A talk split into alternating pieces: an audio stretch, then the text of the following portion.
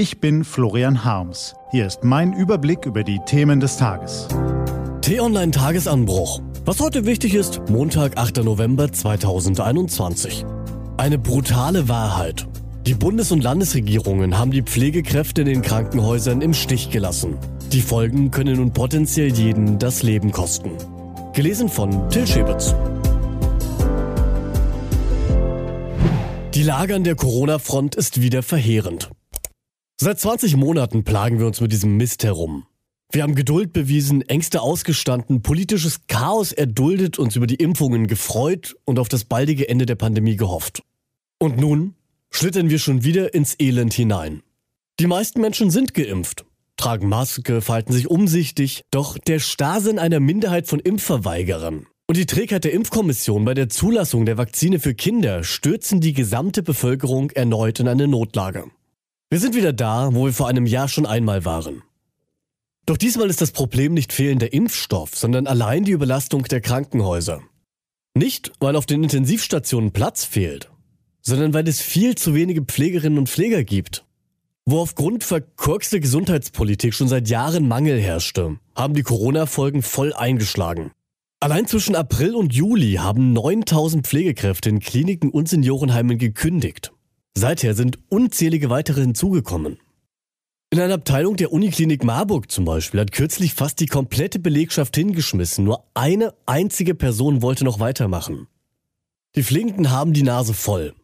Sie haben genug von übergroßer Arbeitslast, von permanenten Überstunden, ständigem Infektionsrisiko, schlechter Bezahlung und vor allem der Scheinheiligkeit einer Gesellschaft, die ihnen zwar öffentlich applaudiert, aber sie zugleich wie Handlanger behandelt, wenn es darum geht, Rücksicht zu nehmen, Ansteckungen vorzubeugen, Stundenlöhne zu erhöhen. Man soll mit Superlativen ja sparsam sein, aber hier passt er. Der größte Fehler, den die Regierenden im Bund und in den Bundesländern, aber auch unsere ganze Gesellschaft in dieser Pandemie gemacht hat, ist es, die Pflegenden im Stich gelassen zu haben. Das rächt sich nun, bitter. In Bayern, Sachsen und Thüringen sind die Intensivbetten bereits zu 90 Prozent ausgelastet. Auch in Nordrhein-Westfalen, Niedersachsen, Hessen und Brandenburg entwickelt sich die Situation dramatisch. Einige Landkreise melden nur noch ein einziges freies Intensivbett. Viele andere haben schon gar keins mehr. Was das bedeutet, dürfen Sie sich gerne ganz plastisch vorstellen. Falls Sie, Gott bewahre, in einem dieser Landkreise wohnen und morgen einen Herzinfarkt oder einen Autounfall haben, ist die Wahrscheinlichkeit ziemlich groß, dass der Rettungswagen sie zunächst einmal viele Kilometer weit an einen anderen Ort karren muss, bevor sie dann die beste medizinische Versorgung bekommen.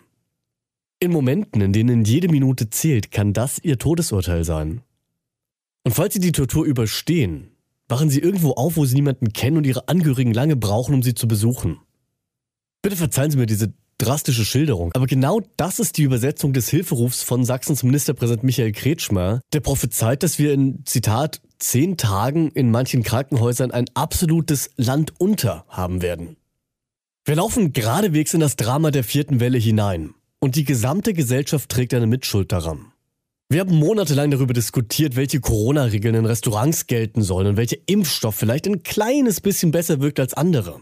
Aber wir haben das Wichtigste im Kampf gegen das Virus aus den Augen verloren. Ein stabiles Gesundheitssystem, das dem Ansturm einer Jahrhundertseuche gewachsen ist.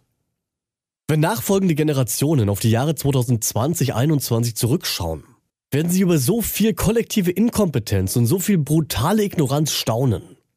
Die Namen Spahn, Holleczek, Köpping, Werner und wie all die anderen Titelträger in der Gesundheitsministerrunde heißen, die wird man dann vergessen haben. Aber an ihr Versagen wird man sich erinnern. Geben Sie bitte auf sich acht. Der Winter wird hart. Was heute wichtig ist. Die T-Online-Redaktion blickt für Sie heute unter anderem auf diese Themen. USA wieder offen. Nach anderthalb Jahren Einreisestopp dürfen vollständig Geimpfte von heute an wieder in die USA reisen. Vom Frankfurter Flughafen startet am Vormittag eine ganze Flotte von Passagierjets über den Atlantik. Neuer Chefgenosse. Nur zehn Tage nach der Ankündigung von Norbert Walter Borjans nicht noch einmal anzutreten, will die Parteispitze heute einen Vorschlag für das neue Führungsduo machen. Als Favorit für den Platz neben Saskia Esken, die sich auf dem Parteitag Mitte Dezember erneut zur Wahl stellt, gilt Generalsekretär Lars Klingbeil. Und plötzlicher Schock. Nach dem Messerangriff in einem ICE in Bayern laufen die Ermittlungen. Noch ist das Motiv des syrischen Täters unklar, aber in Polizeikreisen ist von einer psychischen Störung die Rede. Diese und andere Nachrichten, Analysen, Interviews und Kolumnen gibt's den ganzen Tag auf t-online.de. Das war der T-Online-Tagesanbruch vom 8. November 2021. Produziert vom Podcast Radio Detektor FM. Den Podcast gibt es übrigens auch auf Spotify. Einfach nach Tagesanbruch suchen und folgen. Ich wünsche Ihnen einen frohen Tag. Ihr Florian Harms.